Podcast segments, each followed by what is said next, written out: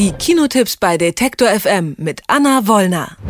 30 Grad im Schatten gefühlt und da will man eigentlich nicht ins Kino gehen, aber vielleicht kann unsere Kinoexpertin Anna Wollner uns trotzdem überzeugen, denn heute startet in den Kinos Transformers 5 The Last Night.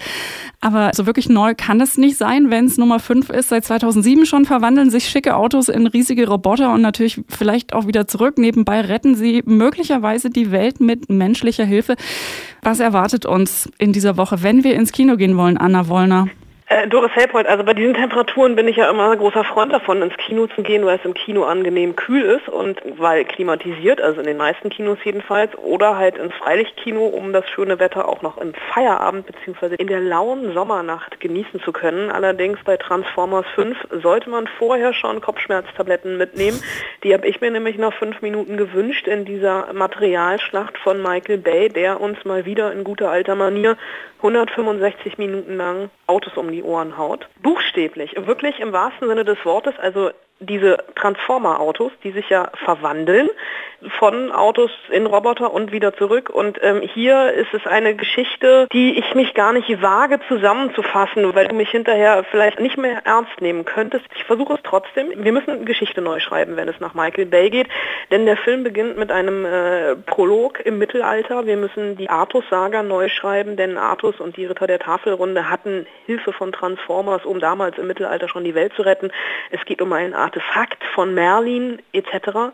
Dann gibt es einen Sprung in die Jetztzeit und Mark Wahlberg versteckt sich weil er im letzten Film ja ein bisschen geschasst wurde vom Militär auf einem Schrottplatz und ist aber der Auserwählte, ist der letzte Ritter der Tafelrunde, der noch lebt, einer der zwölf, der so ein komisches Ding in der Hand hat, so eine Art Medaillon, was an seinem Körper wandern kann und dann eben geht es darum, dass Optimus Prime, dieser rot-blaue Obertransformer, eigentlich der Gute, zurück auf seinen Heimatplaneten will, merkt, der Heimatplanet kann nur dann überleben, wenn die Erde zerstört wird und er die Seiten wechselt, zurück zur Erde kommt und versucht, die Erde zu zerstören. Und dann gibt es ein munteres, ja, wie soll ich sagen, Location-Wechsel, Szenenwechsel, Action-Szenenwechsel zwischen Amerika, zwischen London, zwischen der Tiefsee, zwischen dem All.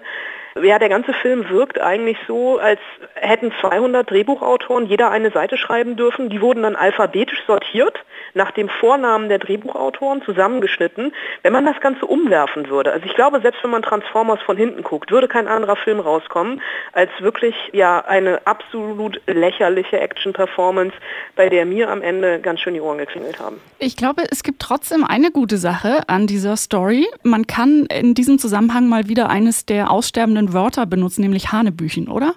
Das stimmt, das stimmt. Und das ist auch, also wenn wir mal so sehen, ist Transformers auch eine Beschäftigungstherapie für Schauspieler.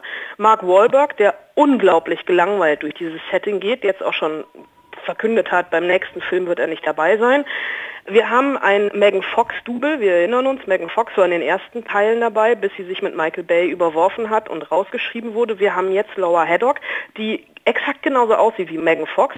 Wir haben Anthony Hopkins, der wahrscheinlich seine Rente aufbessern muss. Nun wissen wir seit gestern, es gibt andere Schauspieler wie George Clooney, die einfach ihr Tequila-Imperium verkaufen, um vielleicht nicht mehr schauspielern zu müssen.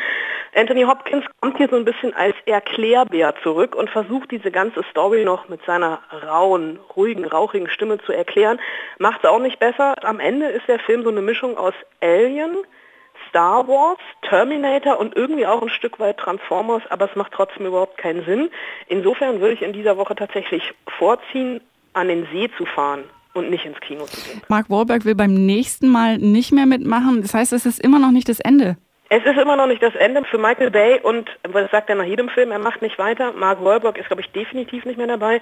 Aber man hat ja um Transformers herum so eine ganze Mythologie erschaffen, versucht da mit anderen Universen gleichzuziehen, mitzuhalten. Und ich habe irgendwo gelesen, man hat Ideen für 14 weitere Transformers-Filme als Sequels, als Prequels, als Standalones. Selbst Bumblebee, dieses kleine, süße, gelbe Auto, soll ein Spin-off bekommen, wo seine Ursprungsgeschichte erzählt wird.